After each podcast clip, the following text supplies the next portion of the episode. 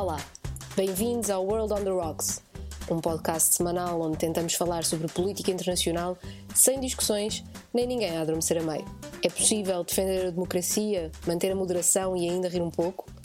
Nós, que preferimos ver o copo meio cheio, acreditamos que sim. E aproveitamos para o beber no final. Eu sou a Cátia Bruno e comigo estão o Alexandre Guerra, a Cátia Carvalho e o Diogo Noivo. Vamos a isso? Olá, sejam bem-vindos a mais um episódio do World on the Rocks.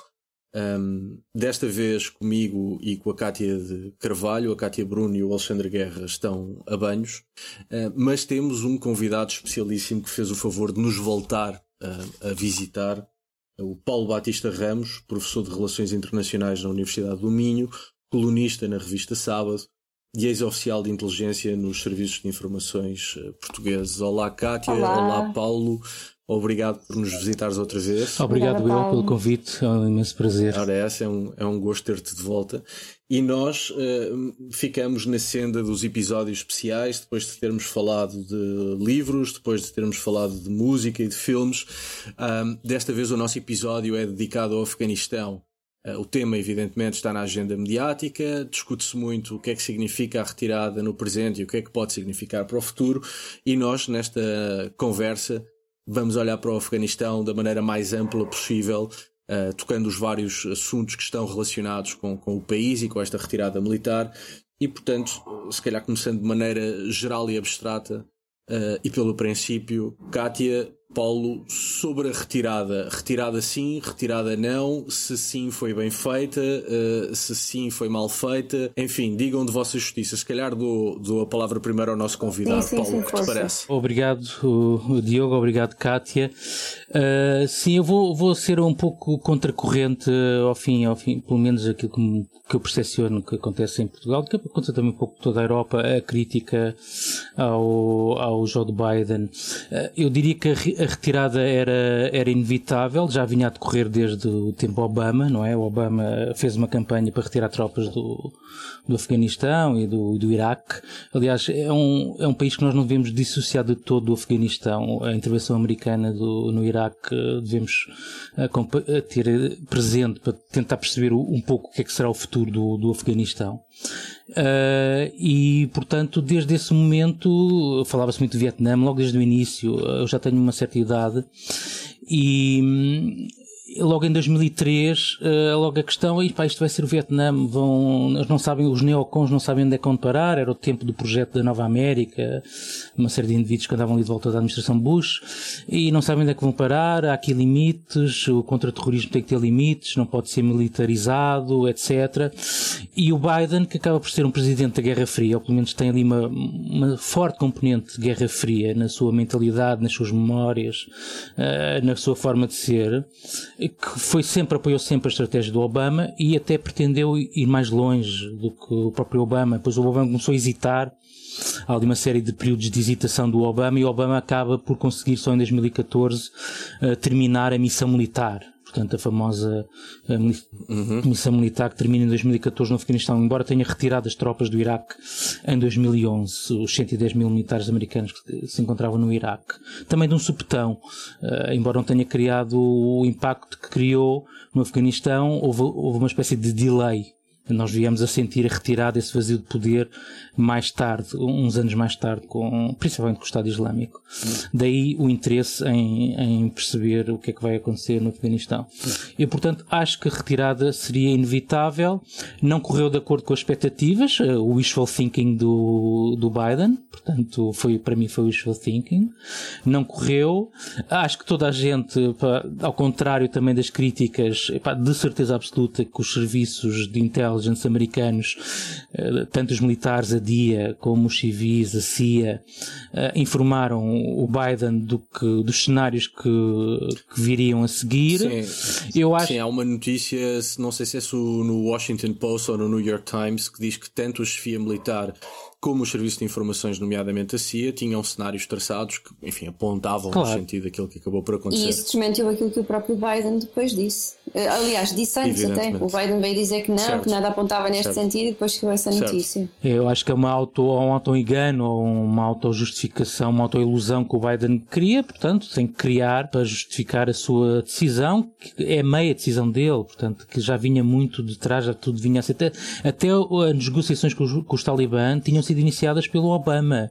Não foi, certo, não foi, certo, não foi o Trump, ao contrário do também o Biden agora tenta culpar, obviamente tem que culpar o, o antecessor e o Biden. E ainda por cima é um antecessor fácil de culpar, porque era uma criatura detestável e, portanto, qualquer coisa pega bem sim, a Trump, sim. mas a verdade, como bem diz, é que o processo começa com, com Barack o, Obama. Sim, mas depois foi terminado com o Trump, também foi, não é? Foi. Exatamente, certo. mas foi sempre um processo difícil e onde os Talibã foram sempre 100% coerentes. Portanto, desde o tempo do Obama até o Trump, retirada total, sem condições e não negociamos com o governo do Afeganistão. Portanto, uh, foram sempre 100% coerentes. Foi isso que o Trump conseguiu e era isso que o Obama estava a negociar. Portanto, não há... Esse, aliás, foi um problema do acordo com os Talibã, quer na, na forma como foi começado por Obama, quer na forma como foi terminado por Trump.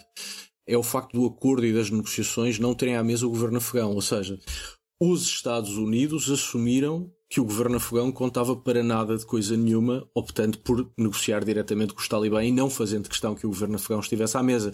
E, portanto, o próprio processo negocial acabou por menorizar e enfraquecer o governo afegão em, em funções à época. Não é? O que é que achas? Retira a credibilidade, desculpa, isto retira a credibilidade e provavelmente Diz. pode até ter galvanizado os talibã.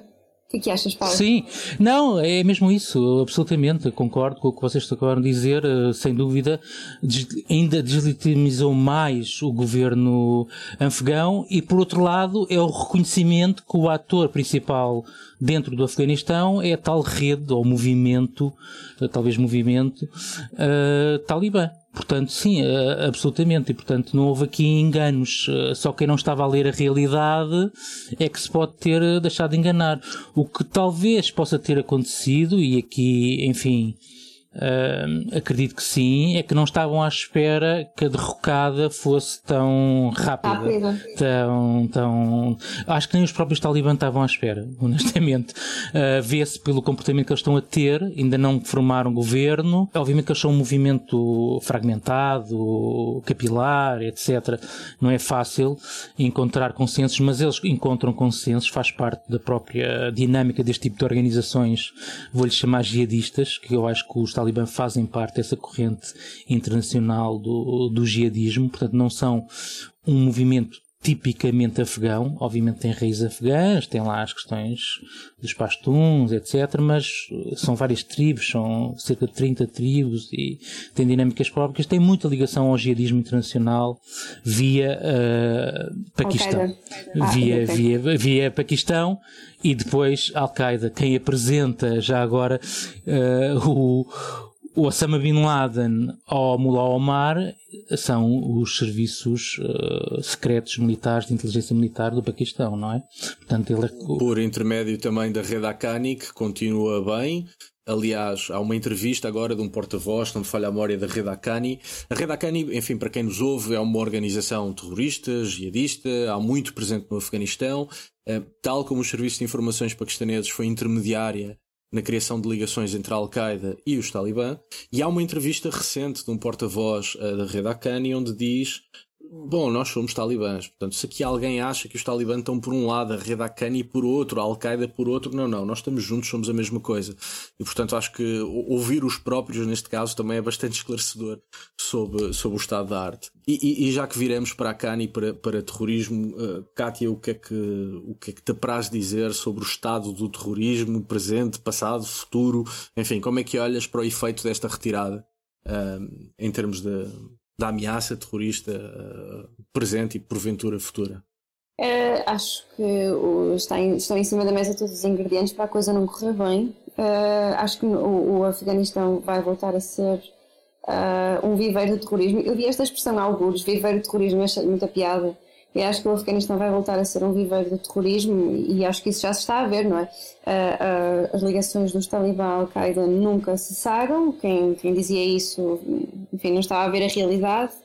Uh, e a realidade agora está a mostrar exatamente isso, está a mostrar que essas ligações nunca cessaram e que se calhar agora estas são mais fortes do que, do que, do que enfim, do que alguma vez estiveram. não sei, eh, enfim, também é preciso juntar esta equação o facto de, de o, o, Estado Islâmico no Afeganistão também ter dado sinais de vida de uma forma mais espetacular do que alguma vez deu, não é? Atacando diretamente os Estados Unidos e isto teve um peso simbólico ainda maior e, portanto, e existem outros grupos, outras milícias no terreno, portanto, acho que ele está um caldo muito grande ali no Afeganistão. Não sei até que ponto, e isto se calhar pergunto a vocês, não sei até que ponto é que Será que o Afeganistão vai ser eh, tipo uma nova Síria, um novo, um novo Iraque, no sentido em que os, os foreign fighters vão outra vez, vão deslocar-se para o Afeganistão? Acho que vai ser difícil isso acontecer, pelo menos para já, mas uh, acho que as pessoas que estão ali à volta, eles vão conseguir recrutar e radicalizar outras pessoas para se juntarem à causa deles. Eu, eu se calhar pegando nessa tua deixa, falo numa entrevista recente do Michael Semple, que foi representante especial da, da União Europeia no Afeganistão, e uh, a Cristiana Mampur da CNN perguntou-lhe, então, mas um, o que é que podemos esperar do atual governo talibã. Ele diz exatamente o que tivemos no passado. Os líderes são os mesmos, os novos líderes são filhos dos antigos líderes, a mundivisão é a mesma, um, e isto entronca muito na questão do terrorismo, porque existem inúmeros relatórios, nomeadamente das Nações Unidas, que demonstram que a ligação entre Al-Qaeda e Talibã se mantém sólida. Al-Qaeda traz já presença significativa em campos de treino em 14 das 34 províncias afegãs. Uh, portanto, a relação da Al-Qaeda com os talibãs sobreviveu 20 anos de intervenção. É claro que a cúpula da Al-Qaeda ficou extraordinariamente enfraquecida e, e, e, a, e, a, operação militar foi eficaz nesse sentido, mas o que é facto é que a ligação não se rompeu, uh, permanece ativa, a Al-Qaeda permanece ativa, há membros uh, dirigentes da Al-Qaeda que estão a regressar ao Afeganistão, em alguns casos já há imagens disso até, e portanto parece que esta retirada permite uh, uma espécie de regresso ao passado. E há outra coisa aqui é? engraçada. De... Desculpa, pensei que tinhas acabado. Diz, diz. Não, e há outra coisa, quer dizer, é engraçado, isto não tem piada nenhuma, mas, mas é, colocam até um, um problema ético que é uh, os Estados Unidos e os talibã até agora combatiam-se um ao outro. E agora, com, com enfim, com, a, com o Estado Islâmico no Afeganistão, isto agora vem colocar é outra outro... questão que é esse é o outro É lado. o inimigo comum deles os dois. E agora eles os dois provavelmente vão ter que é cooperar. Inimigo para combater. Comum deles os três, comum deles os três. O Estado Islâmico é inimigo uh, dos Talibã, é inimigo dos Estados Unidos e da Al-Qaeda. Sim, exatamente, sim. E portanto, uh, eu acho que, que o jogo, o xadrez, se monta desta maneira. E ao contrário, agora há pouco foi o Paulo que foi contra-intuitivo, agora vou ser eu que sou, sou contra-intuitivo. Uh, em termos de ameaça terrorista, parece-me que estamos a exagerar largamente o, o Estado Islâmico. Parece-me que o grande problema virá da Al-Qaeda, não do Estado Islâmico. O Estado Islâmico está a aproveitar o vazio de poder porque é uma organização mais frágil do que a Al-Qaeda no Afeganistão. o Estado Islâmico está num momento de reconstrução muito incapaz desde que perdeu o califato no Iraque e na Síria, e portanto parece-me que olhando a médio e longo prazo, em termos de ameaça terrorista e da utilização do Afeganistão como plataforma de projeção do jihadismo, ah, enfim, na região e fora, a ameaça virá essencialmente da Al-Qaeda e não tanto do Estado Islâmico. O Estado Islâmico é eh, usando uma expressão muito popular portuguesa, parece-me que é aquela, aquela expressão do primeiro milha para os pardais e, portanto, o, Estado Islâmico está a aproveitar o contexto, mas, mas de forma estrutural parece-me, e estou a fazer adivinhação, eh, que a ameaça virá muito mais da Al-Qaeda do que propriamente do Estado Islâmico. Paulo, o que é que achas? é mais reduzido, desculpa, Paulo. Mas o Estado Islâmico tem um combatentes um, um número muito mais reduzido. Sim, sim, claro. Uhum. Sim, uh, genericamente uh, concordo. Acho que estes ataques do, do Estado Islâmico de Coração. Já agora foi uma, uma conversa virtual, rede social sim, com, sim, com o Diogo. Uh, é, é, relativamente importante estes nomes para eles, porque tem a ver com questões de identidade uh, e este jihadismo global. Uh, enfim, embora às vezes haja semelhantes com com a internacional eh, revolucionária, esquerdista, terrorista dos anos 60 e 70 tem, tem, sim, tem semelhanças e tem, tem diferenças. Eh, o Estado Islâmico, ao fim e ao cabo, no, no, no, no Afeganistão, no Afeganistão e Paquistão, são os dois países onde eles atuam uhum. principalmente, uh, posiciona-se como sendo o Khorasan. Khorasan é uma, é uma província histórica, portanto, não é uma, uma, uma, uma província do Afeganistão, ao contrário do que eu ouvi Uh, aí uh, não, não é uma província histórica que engloba, aliás, as províncias do coração neste momento são no Irão até, uh, que engloba o Irão, o Afeganistão, o Paquistão e aqueles países da, da, da Ásia da Ásia Central.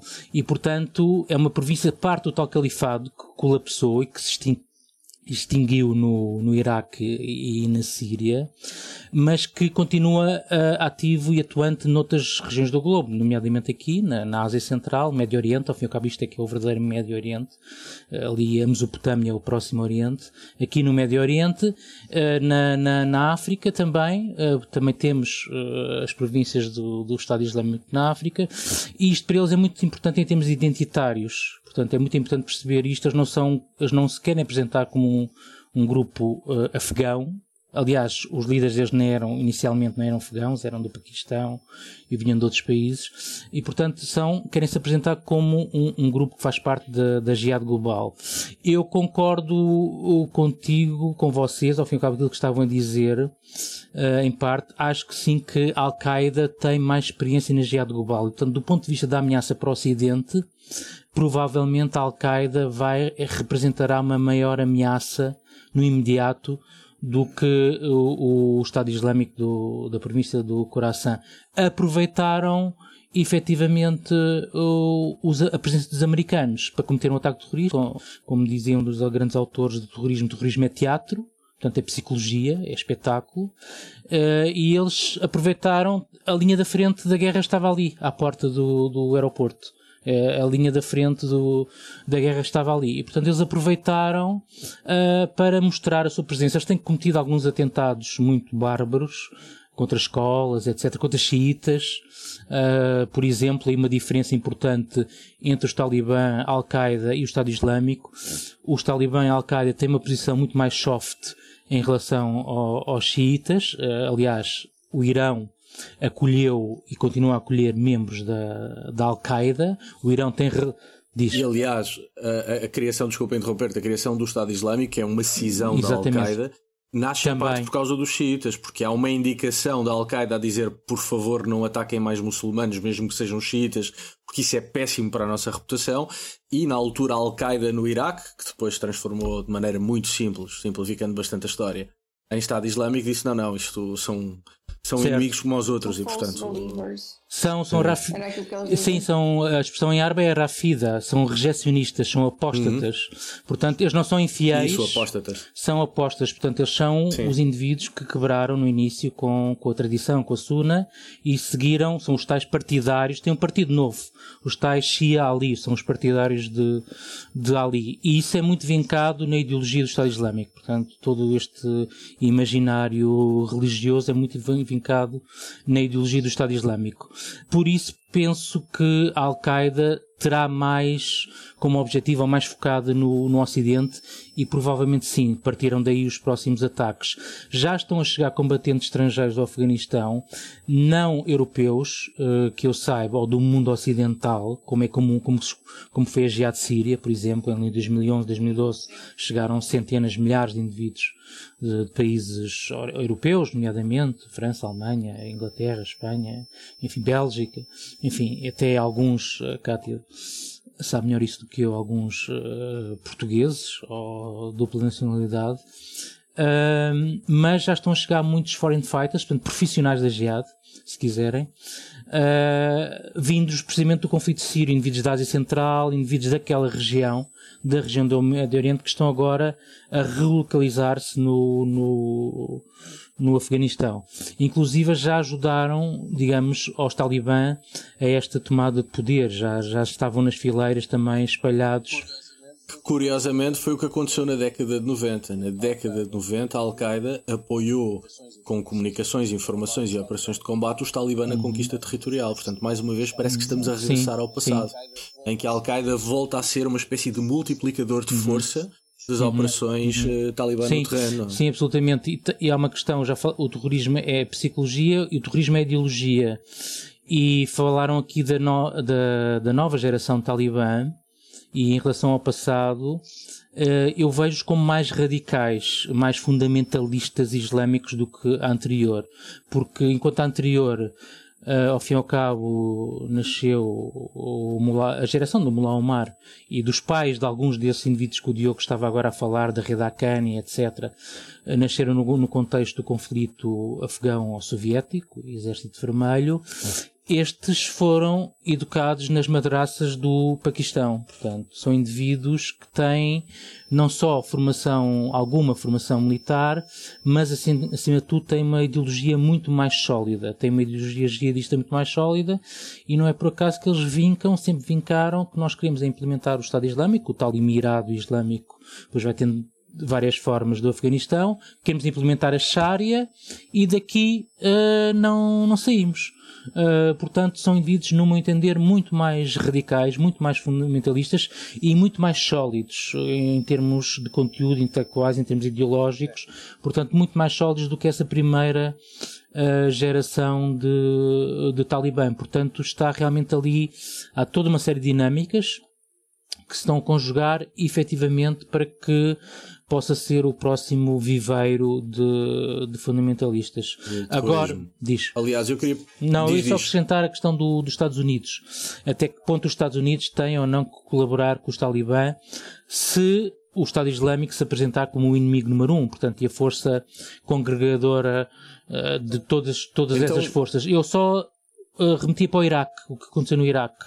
Os Estados Unidos fizeram acordos tácitos, não explícitos, com o Irão o arqui-inimigo Irão para combater o Estado Islâmico no Iraque. Portanto, é algo que nós devemos ter isso presente. Não foi assinado nenhum acordo em papel, mas, ao fim e ao cabo, quem estava no terreno a combater o Estado, o Estado, o Estado Islâmico eram as milícias uh, pró-iranianas, milícias xiitas pró-iranianas, e quem estava no ar a combater o Estado Islâmico era a Força Aérea uh, norte-americana, portanto. Sim, e havia sim. coordenação. Já agora, deixa... certo, certo, certo, certo. Deixa-me só voltar ao tema do terrorismo para lançar aqui uma pergunta à Kátia. Um, o atentado no aeroporto, uh, reivindicado pelo, pelo Estado Islâmico, um, ehm, tem sido entendido como uma luta entre rivais. Nós sabemos que a Al-Qaeda e o Estado Islâmico ambas lutam por estar na vanguarda do movimento jihadista internacional, portanto, ambas dizem puras e acusam a rival de, de enfim, heterodoxias. E, portanto, há uma luta entre Al-Qaeda e o Estado Islâmico neste momento no Afeganistão por, por, por enfim, liderar essa, essa vanguarda. Há quem diga que o atentado no aeroporto é um resultado disto. Portanto, mais do que matar americanos, o objetivo era mostrar à jihad mundial que os verdadeiros jihadistas são o Estado Islâmico e não a Al-Qaeda.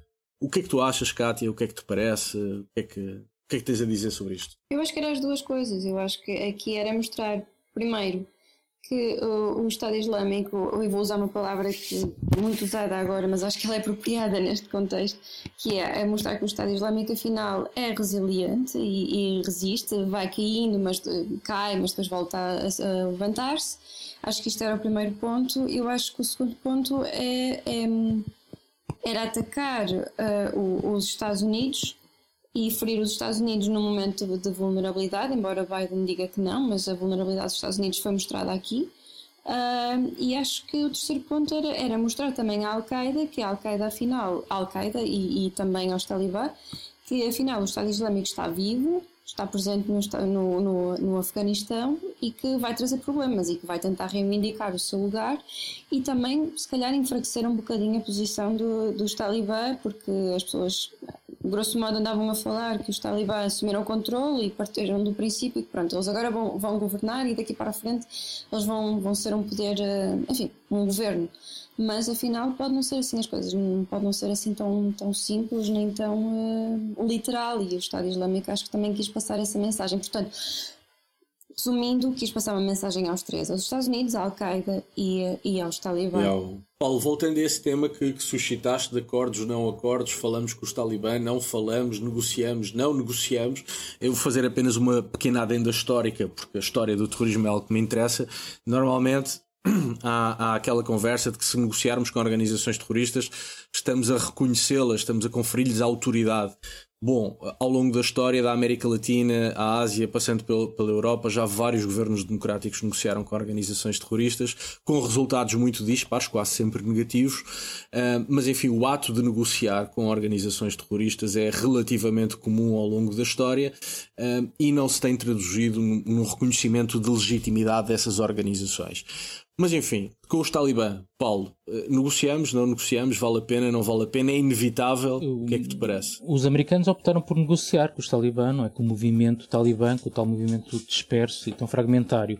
Os resultados não foram bons. Como acabaste de dizer, os resultados de negociar com terroristas, conversar com terroristas, as conversas com terroristas, dão sempre mau resultado, porque eles estão nas suas trincheiras na sua visão absolutista, digamos assim, na sua ideologia absolutista, e eles não saem dali. Portanto, o, objetivo de uma negociação é encontrar um território comum, um meio termo, enfim, é um compromisso, é esse o objetivo. Mas, como se viu, os talibãs estavam irredutíveis nas suas posições e mantiveram-nas até ao, até ao fim e alcançaram os objetivos uh, até ao fim.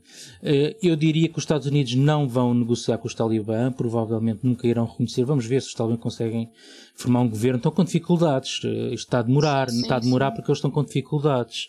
Porque realmente eles não estavam preparados para este sucesso uh, tremendo e tão rápido. Eles pensavam que isto ia demorar, ia ser uma, uma guerra de desgaste, de trito, e acabou por ser um, uma guerra de movimento, de, de blitz, não é? Portanto, eles conseguiram efetivamente, criou-se uma dinâmica de vitória do lado deles e uma dinâmica de derrota do lado do, das Forças Armadas afegãs, mais que problemas, enfim, de capacidade e dos soldados fantasmas, as guerras vivem muito, é como um jogo de futebol. Há uma dinâmica, ou entramos já derrotados para o jogo, ou, ou depois conseguimos dar a volta ao resultado, e as guerras é a mesma coisa. Os talibãs de repente viram-se numa dinâmica de vitória inesperada. Lembrem-se das notícias, os massacres dos comandos afegãos, toda a gente a pegar em armas contra os talibãs. Portanto, aquilo não parecia nada óbvio, parecia efetivamente que ia haver uma certa resistência resistência aos talibãs. Mas... Desculpa, Diz. desculpa mas, mas quando começou a falar no Afeganistão, nós fizemos aqui um episódio também dedicado ao Afeganistão. E na altura, eu lembro-me, deve ter sido, não sei, ajuda-me Diogo, não sei se foi em maio ou em junho, e na altura falava-se que iria demorar mais ou menos seis meses até Exatamente, sim, sim, tomarem sim, sim, o poder. E de facto aconteceu muito mais rápido do que eles próprios e, enfim, a comunidade internacional de maneira geral estava à espera. Sim, e eu atribuo um pouco esta, enfim, esta dinâmica que a própria guerra tem, de vitória e derrota, de repente os uh, os afegãos baixaram os braços e acharam que já não valia a pena mais. Portanto, porque eles estavam a resistir há meses. Eles vinham a resistir há meses. Portanto, estava a ser. Eh, eu estou-me a lembrar do massacre dos comandos afegãos, uh, que foi terrível. Indivíduos altamente preparados, altamente treinados, altamente motivados, com uma ideologia nacionalista. Enfim, que foram massacrados pelo, pelos talibã, uh, sem apoio aéreo, etc. Uh, tudo isso ajudou a desmoralizar e, portanto, tem a ver com esta dinâmica. Eu acho que os, os americanos vão ter que compactuar, não através de um, de um acordo explícito, de uma negociação, mas vai ter que acontecer o que aconteceu no Iraque. Vai ter que haver um acordo tácito uh, dos vários atores provavelmente alguém vai ter que fazer de, de testa de ferro dos americanos no, no Afeganistão. Não sei se será o Qatar, Uh, não sei se será o, a Turquia, não sei se será o Paquistão. O Paquistão, o Paquistão já mostrou que não é confiável. É, é isso que eu ia dizer. Os resultados são.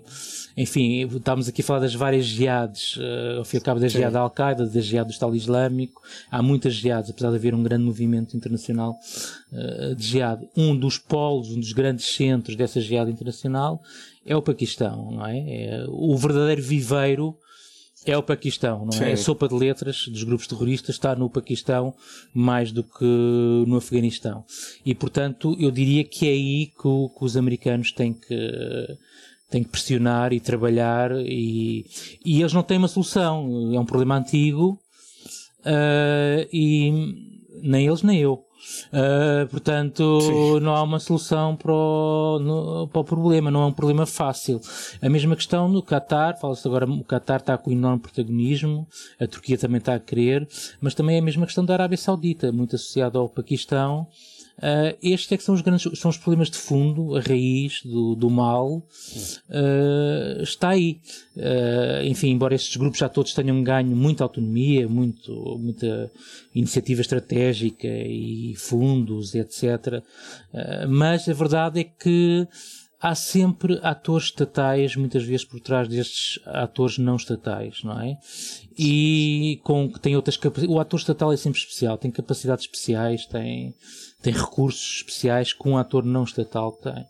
Tem e, território. Portanto, exatamente, Diz. Uh, isso leva a uma outra questão que é: um, uh, vai-se começando também a ouvir falar, e já se tem vindo a ouvir falar, no movimento de resistência no Afeganistão, no Vale do Panjshir. Eu não sei se estou a dizer bem o nome, uh, que é liderado por Ahmad Massoud, que é filho, enfim, de um herói nacional, o Ahmad Shah Massoud assassinado pela Al-Qaeda, o pai. Dois dias antes do, do 11 de setembro. 11 de setembro. Sim. Uh, Por dois tunisinos da Al-Qaeda. E, e, agora a este, a este senhor, o Ahmad Massoud, juntou-se também o vice-presidente do Afeganistão, o Amrullah Saleh. Ele, ele, enfim, convém fazer o contexto, ele é um ex-chefe da inteligência do, do Afeganistão e é um conhecido opositor também do jihadismo.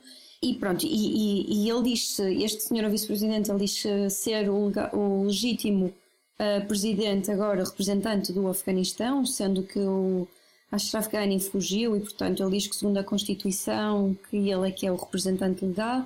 E, portanto, aqui nesta região começa-se a, um, começa a organizar um movimento de resistência e convém também dizer que esta, este vale, o Panjshir, foi a única região que se manteve independente dos talibã entre 96 e 2001.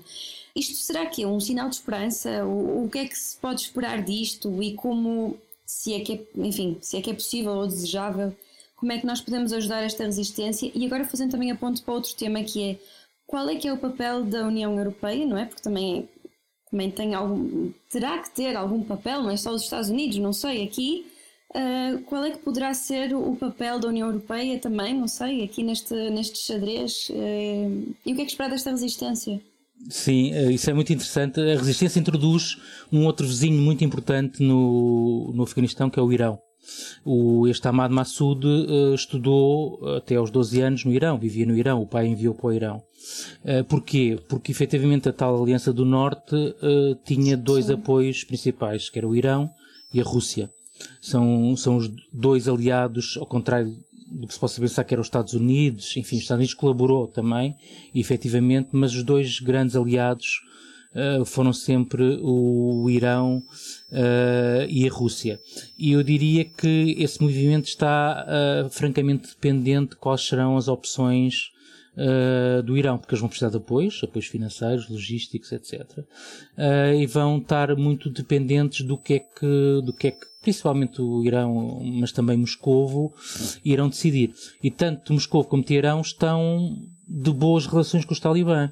Estão a tentar uh, encontrar um caminho comum com os talibã. E eu acredito que talvez forcem também um entendimento eh, com os talibã. Não sei, isto é pura, uhum. pura especulação. Visto que já há xiitas no movimento, portanto, a, famosa comunidade xiita Azara vive lá mais ou menos no centro do, do, do, do Afeganistão, já está envolvida no movimento o, talibã. Não está no Estado Islâmico, que falámos aqui há pouco, portanto os chiitas passam a ser os inimigos prediletos do Estado Islâmico, mas os talibãs já estão disponíveis a, a, a e já têm eh, comandantes xiitas nas suas fileiras do, do movimento. Portanto, eu não sei se Uh, enfim, a entrada do Irão tem muito a ver com a entrada do Paquistão, com a rivalidade que existe entre essas duas potências uh, regionais. Portanto, eu não sei até que ponto uh, estão dispostos efetivamente a manter ali uma, uma guerrilha de baixa intensidade só para perturbar o poder talibã. No passado foi assim, houve interesse em manter uhum. essa guerrilha de baixa intensidade para os talibã não sentirem que são os todos poderosos e controlam todo, todo o território, mas hoje temos novos atores, temos o Estado Islâmico, temos uh, novos atores no, no terreno e, portanto, as decisões vão ter que ser uh, também diferentes. Embora haja este este canal que, do, do, passado que é absolutamente determinante, que é o apoio do, dos famosos guardas revolucionários islâmicos ao, ao movimento da Aliança uhum. do Norte. Portanto, já sabemos que os talibãs já estão a vender eh, material bélico, que eles não querem aquilo para nada, uh, ao Irão. Já estão do lado da fronteira do Irão, também provavelmente já devem estar do lado do Paquistão, porque eles não estão interessados em material bélico caro, com uma manutenção difícil e que aquilo não lhes interessa para nada, não é? Neste momento já estão todos a ser pintados, no, o material já está tudo a ser pintado de novo no, no Irão, etc. Portanto, eles, para eles chega-lhes uma Kalashnikov, é mais do que suficiente, é fiável e não precisa de manutenção. E, portanto, aquela ideia que eles agora vão ter acesso a, a, a grande material, os próprios talibãs não têm muito interesse em grande parte daquele material. Vão vendê-lo, se não venderem, também vai-lhes acontecer o que aconteceu no Iraque os americanos, à primeira oportunidade, vão destruir tudo aquilo. Portanto, o Estado Islâmico apropriou-se de grande material bélico das forças iraquianas e, e foi todo esse material bélico americano foi todo destruído pela Força Aérea Norte-Americana. Portanto, tanques, carros de combate. aquilo uh, já está desativado. Inutilizado, sim, sim. Sim, poderá haver um ou outro helicóptero que tenha saído daquele. Portanto, deixou o que estava no aeroporto, mas o que não estava no aeroporto, noutras províncias, não terão, não terão destruído. Em Kandahar e, e por aí fora não terão destruído. Mas à primeira oportunidade, os americanos uh, vão fazer o que sempre fizeram: é destruir, uh, enfim, faz parte da economia uh, da guerra. Contra a União Europeia, eu só me lembro, esta, esta comissão era a comissão autoproclamada ou auto-intitulada Comissão Geopolítica.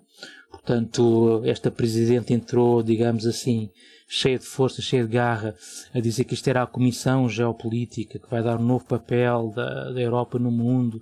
Depois veio, a pandemia. Uh, depois veio a pandemia e agora veio o Afeganistão e este problema do, do Afeganistão que, efetivamente, os aliados da NATO nunca estiveram muito convencidos da bondade da missão uh, americana, logo muito relutantes logo desde o início, porque isto encaixa ali no Iraque e nas questões do portanto, muito relutantes a ir para, com, os, com os americanos para, para o terreno, e no dia, no dia 15 de agosto, quando os talibã, enfim, autoproclamaram a tomada de Cabul, assim, um pouco ao jeito de tomada de o, o profeta chega de Medina para Meca, isto tudo é muito importante na, na ideologia, no imaginário deles.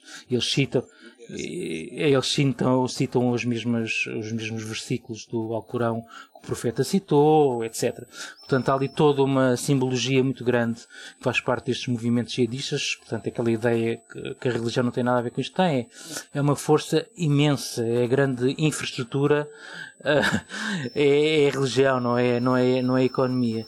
Portanto, há aqui uma força tremenda por trás destes indivíduos. Daí também este relacionamento com os Estados Unidos, a paciência, a perseverança, eles vão de ir embora, nós ficamos cá, portanto, porque nós temos uma missão, temos, enfim, estamos. Eh, sim, sim, eles mesmos dizem, é, é, é comum ouvir no discurso dos jihadistas, sejam eles quais forem, eh, que se eles morrerem, eles praticam o um martírio, se eles morrerem não há problema, porque ficam cá outros e um dia eles vão ser recompensados aqui na Terra. Há, há uma, há uma noção, há uma noção de tempo diferente, sim, sim. É? Até, até porque parte da retirada, e nós já, enfim, não falámos nisso, mas acho que está implícita a nossa conversa, a retirada acontece por várias razões, mas sobretudo por razões de política interna norte-americana, nomeadamente o cansaço do eleitorado norte-americano com o esforço de guerra humano, portanto com as perdas de vidas, mas também com o custo financeiro da guerra.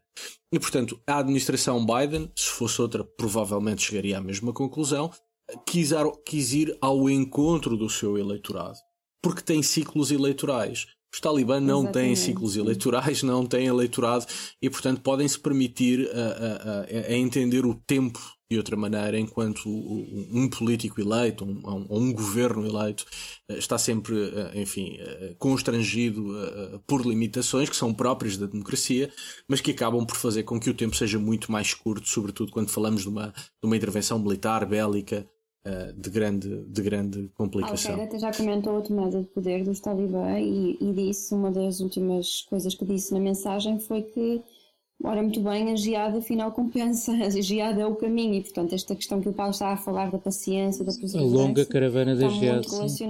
Exatamente, está muito relacionado com a geada, que também, a própria geada também legitima e, e, e veicula esse, esse, enfim, o atual, o atual líder da Al-Qaeda, o Ayman al-Zawahiri, escreveu um texto muito importante em 2013 em que basicamente diz que a ideia é sujeitar a América a uma guerra de atrito, ou seja, não vencê-la militarmente, mas esgotá-la por força dos custos materiais, humanos e financeiros impostos pela guerra. E, e uma guerra de atrito, uh, curiosamente a guerra de atrito não é algo da Jihad, a ETA fez uma guerra de atrito também uh, na década de 70. A, guerra de atrito pressupõe um longo prazo. Portanto, não é uma coisa de curto prazo, é uma coisa que quem decide fazer uma guerra de atrito assume que está numa guerra de longo prazo. E portanto a Al-Qaeda interpreta muito já, agora falou a direção central da Al-Qaeda, por chamá-la de alguma maneira, antes já tinha falado da Al-Qaeda na Península Arábica também, e todos dizem, bom, a guerra de atrito funcionou, saímos vencedores, e, e pegando aqui na Europa, uh, estou bastante de acordo com o Paulo, uh, José Borrell, o, o, grande responsável pela política externa uh, europeia, eu acho que ele foi de uma franqueza cândida quando disse, bom, perdemos a guerra, não é? Eh, assim, de uma, de uma maneira muito, muito brutal e muito direta, dizia, bom, eles ganharam, nós perdemos. É, basicamente Sim, foi isso que aconteceu. Eu estava só a dizer há pouco, essa a Comissão Geopolítica, e falaste agora do José Borrell, eh, Logo, não sei se foi no próprio dia, no dia seguinte, o que uh, o der Leyen e o José Borrell anunciaram em conjunto foi a criação de uma escola de diplomatas. Portanto, a solução da, da, que é uma ideia antiga, uma escola de diplomatas europeia, portanto, já temos um serviço de ação externa europeu, eles não, eles não chamam nunca diplomacia, uh, não têm embaixadores, têm delegados, etc. Mas, enfim, é o conflito, não querem admitir que, que é uma, uma solução federalista, não é? Pronto, é aqui o conflito com, com o Estado, com os Estados-membros. Mas, na realidade, a, a, solução europeia foi mais eurocracia, portanto, foi, é pá, problemas no Afeganistão, nem, nem pensaram em retirar as pessoas nem nada, portanto, o Borrell, é pá, olha, perdemos, acabou, vamos montar uma escola uh, diplomática europeia e depois só a seguir é que se começou a pensar, epá, então, e havia os tais, porque os americanos já andavam a retirar os intérpretes e os analistas e toda aquela gente já andava a, ser, a querer fugir do, do Afeganistão há anos. Havia era problemas burocráticos com, com, com com, com, os vistos e, enfim, e os americanos não queriam receber uh, eh, 100 mil, ou eh, a lista deles era 80 e tal mil. 15 mil a trabalhar diretamente e 80 e tal mil uh, a trabalhar, uh, enfim, diretamente. E acabaram por receber 100 e tal mil. Portanto, eles é que não queriam receber, porque os afegãos já queriam fugir ao país. Portanto, esta ideia que estava tudo bem. Não, este, esta pequena América que estava ali a trabalhar no Afeganistão sempre quis sair do país, portanto, não, não, nunca viram um grande sonho afegão ou futuro para o Afeganistão. A verdade é que já andavam aqui há anos a pedir vistos para, para todo, toda a gente, uh, enfim, ir para, o, para, o, para, os Estados Unidos. Portanto, eu sou bastante cético Mas, curiosamente, foi.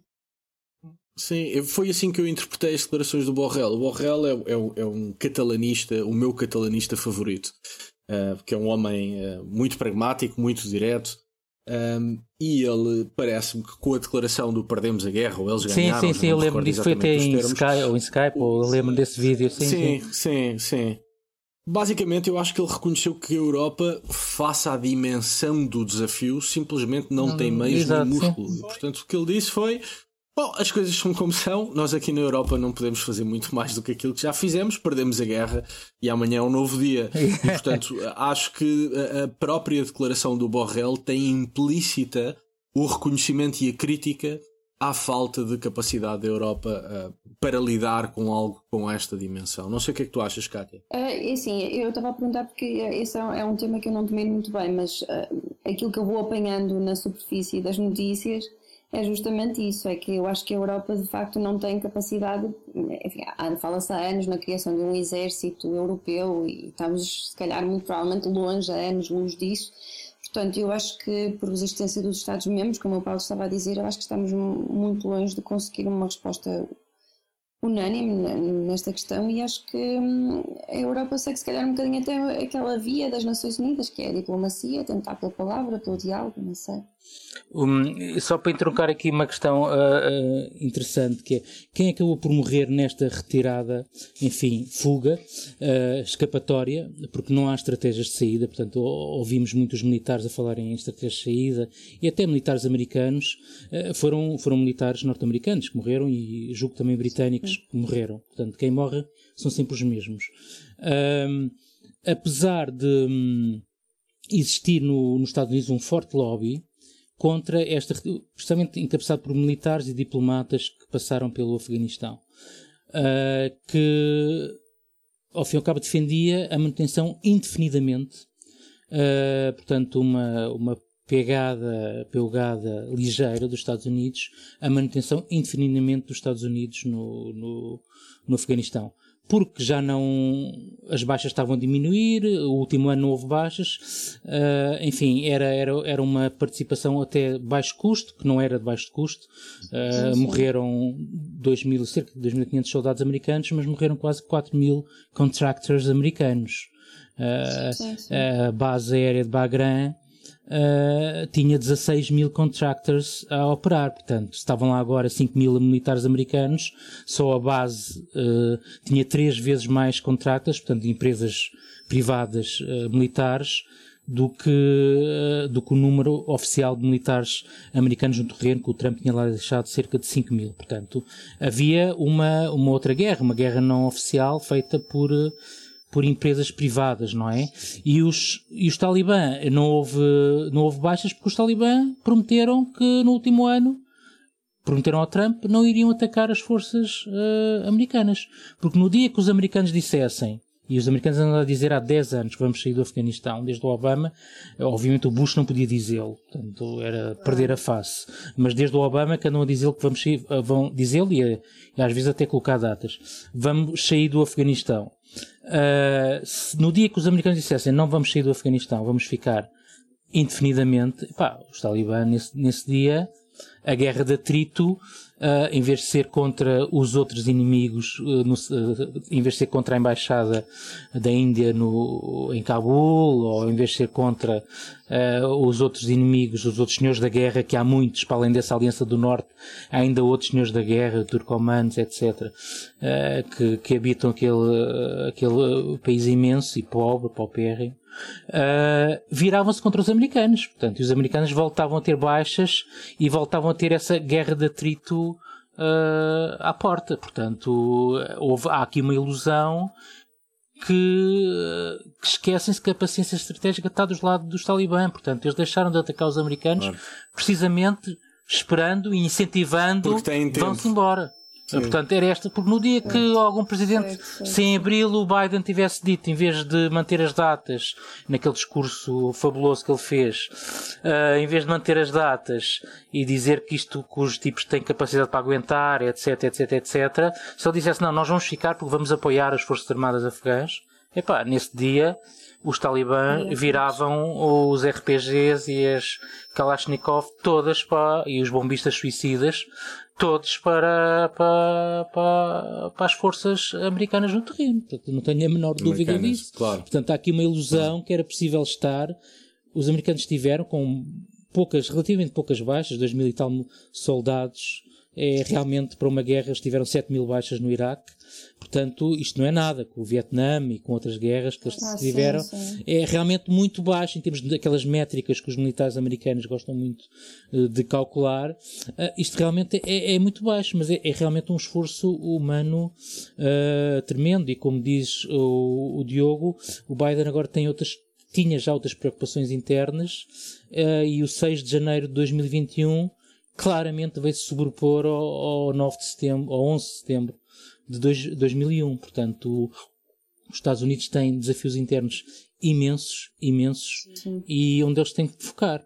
E mesmo sendo a superpotência que são, eles não têm capacidade para para, para este outreach. Eh, para, para guerras de, de, claro. Reconhecer esse desafio interno, ao terem fundado este ano um departamento no, de contra-terrorismo doméstico, se não estou em erro, no, no DHS, Department of Homeland Security. Portanto, isso já é mesmo admitir o problema. Sim, que eles estão com graves divisões internas, como a Sim. democracia americana provavelmente nunca experimentou, estão com uma polarização fortíssima e estão com uma atividade onde, novamente, uns extremistas uh, enfim, políticos que é difícil caracterizar, um aglomerado entre conspiracionistas e, e neonazis e, enfim, extrema-direita e, bom, ali um, um caldeirão, um é, até, até é um pouco, às vezes, também extrema-esquerda, enfim, houve um indivíduo que suicidou, um conspiracionista, contra a sede da AT&T em, foi no Texas, portanto, fez rebentar um carro uh, por causa das antenas 5G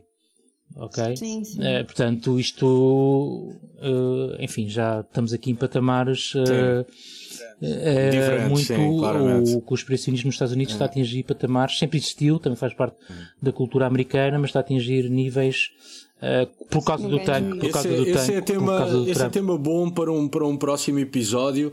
Nós neste já vamos em conversa longa, temos, temos de ir terminando e, e pedia-vos uh, que de maneira sucinta uh, deixassem a quem nos ouve algumas recomendações relacionadas com o nosso tema do Afeganistão, menos relacionadas, enfim. Cátia Carvalho, o que é que, o que, é que sugeres? Eu ia dar a vez ao Paulo, mas já que me apontas a mim. Não, começámos, começámos com o Paulo, agora começamos contigo. eu, eu, trago um livro hoje, o livro é sobre o Afeganistão. Uh, e o livro chama-se Afghanistan: A Cultural and Political History, escrito por Thomas Barfield. Uh, é um livro que retrata a história do Afeganistão desde o Império Mongol até o surgimento dos Talibã, não este surgimento, o surgimento de 96 Uh, e fala também dos conflitos étnicos e tribais existentes no país e ainda uh, toca também na questão da invasão dos Estados Unidos depois do 11 de setembro. É um bom livro para conhecer a história política, social e cultural daquele país, mas há um pormenor que é este livro já é de 2010, portanto já muita coisa aconteceu desde 2010 até agora, sobretudo agora em 2021, mas ainda assim vale muito a pena para perceber as raízes históricas da, dos vários conflitos e da importância até da importância daquele país, que é o Afeganistão, obviamente. Excelente. Paulo. Excelente, muito bem. Olha, tu, eu trouxe três livros e estão os três relacionados com o Afeganistão, ou com o que se está a passar no Afeganistão. Uh, um, são os três recentes uh, do ano passado, um pouco mais. Um chama-se Black Wave, uh, de uma jornalista, Kim Gattas, de libanesa. Um, muito ela, bom. muito bom, é um livro, até diria, fascinante, muito interessante. ela, enfim, pega numa série de histórias pessoais e pega no conflito que existe no Médio Oriente, o principal conflito, que é o conflito Arábia Saudita e Irão, e percorre todo o Médio Oriente nos últimos uh, eh, 40 anos. A história do Médio Oriente dos últimos 40 anos, onde se inclui tudo isto que nós tivemos para aqui a conversar, Paquistão, Irão, uh, enfim, Arábia Saudita, o jihadismo, embora ela tente fugir ao jihadismo e tente dar outra perspectiva, obviamente que é incontornável. Uh, outro livro, uh, eu penso que este já é um bocadinho mais antigo, mas também será 2017, 2018 ou 2019 até, a 2020, do David Kilcullen, que é um militar australiano que foi assessor de vários generais norte-americanos, quer no Iraque, quer no Afeganistão, e que escreveu um livro chamado The Dragons and the Snakes. Os, dra os dragões é a China e a Rússia, e as snakes são os atores não estatais que nós aqui uh, conversamos. E, portanto, e o subtítulo é How the Rest Learn to Fight the West. Portanto, o que ele, a tese dele é que, desde 1991, com a primeira intervenção do, dos norte-americanos no Iraque, quer a China, quer a Rússia, quer estes atores todos não estatais, aprenderam a combater militarmente os Estados Unidos. Sabem como é que falámos aqui do atrito, uh, o atrito complementa-se muito com a estratégia de exaustão, mais psicológica, e portanto todos estes atores aprenderam a, a, a combater esta superpotência militar, que é realmente uma superpotência militar, é incrível o poderio militar que, que os americanos têm, basta pensar na drone war que eles fazem, enfim, é realmente altamente dispendiosa, mas altamente capaz e, portanto, ele, eh, enfim, faz aqui discorre imenso sobre uh, o papel dos Estados Unidos uh, neste, neste pós-Guerra Fria e como os outros responderam a este papel da superpotência militar americana, onde se inclui os vários atores uh, também não estatais terroristas. Por último, Uh, isto tem a ver com saber ou não saber que os talibã iam tomar o poder tão rapidamente no, no Afeganistão. Pelo menos tão rapidamente. Uh, porque pelo menos em Portugal toda a gente já sabia, fica-se com essa sensação que toda a gente já sabia que aquilo ia mesmo acontecer, e, enfim, só o Biden é que é parvo e não sabia, e etc. É um livro que se chama Super Forecasting, The Art and Science of Prediction. Portanto, tem a ver uh, aqueles interessados e que gostem de análise geopolítica, de análise estratégica e perceber uh, o que é que é prever ou tentar uh, prever que é, é, diferente de antecipar. portanto, o que é que é uma previsão, uma previsão, e se é possível realmente prever ver uh, os acontecimentos e se realmente os especialistas têm algum apor em relação ao, aqui o exemplo que é dado é um chimpanzé. Uh, portanto, em relação aos chimpanzés, realmente há aqui algum apor. Ser especialista em relações internacionais vale alguma coisa para prever vale a pena ter aqueles, aqueles dias e cias e aquela máquina, aquele aparelho de segurança nacional que custa bilhões e bilhões eles realmente são capazes de fazer algo diferente do que faz um chimpanzé. Portanto, é esta, toda essa discussão que está aqui neste livro, é um livro sobre, ao fim e ao cabo, o processo de tomada de decisão e sobre a previsão e como isto é bastante mais complexo do que o que parece uh, à, à, primeira vista, porque depois, como dizia o João Pito, uh, prognósticos uh, só no fim do jogo. Não é? Só no fim do jogo, exatamente. Muito bem. E para acabar com este jogo, a, a, a minha sugestão é um livro deste ano. Uh, o título é The Rise and Fall of Osama Bin Laden, portanto, a ascensão e queda de Osama Bin Laden, uh, de Peter Bergen. Ele é, uh, enfim, autor de vários livros uh, sobre jihadismo, sobre Bin Laden, uh, foi vice-presidente ou é ainda da New American Foundation, é analista de segurança para a CNN, escreveu há uns anos um livro chamado Manhunt, que é basicamente o relato da década que demorou até encontrarem Bin Laden e, e, e o abaterem naquela casa bunker de Abbottabad Uh, Peter Bergen foi um dos jornalistas que teve acesso de facto à documentação de Osama Bin Laden que estava nessa casa em Abbottabad e agora com este Rise and Fall of Osama Bin Laden uh, que se não me falha a memória é de agosto, sim, é de agosto deste ano, portanto acabadinho de publicar um, traça o perfil de Osama Bin Laden, quem foi, porque foi o que disse, como pensou, porque pensou, uh, e portanto acho que é um, é, um, é um bom ponto de vista sobre uma das figuras uh, mais infames, mas também mais importantes deste, deste nosso século.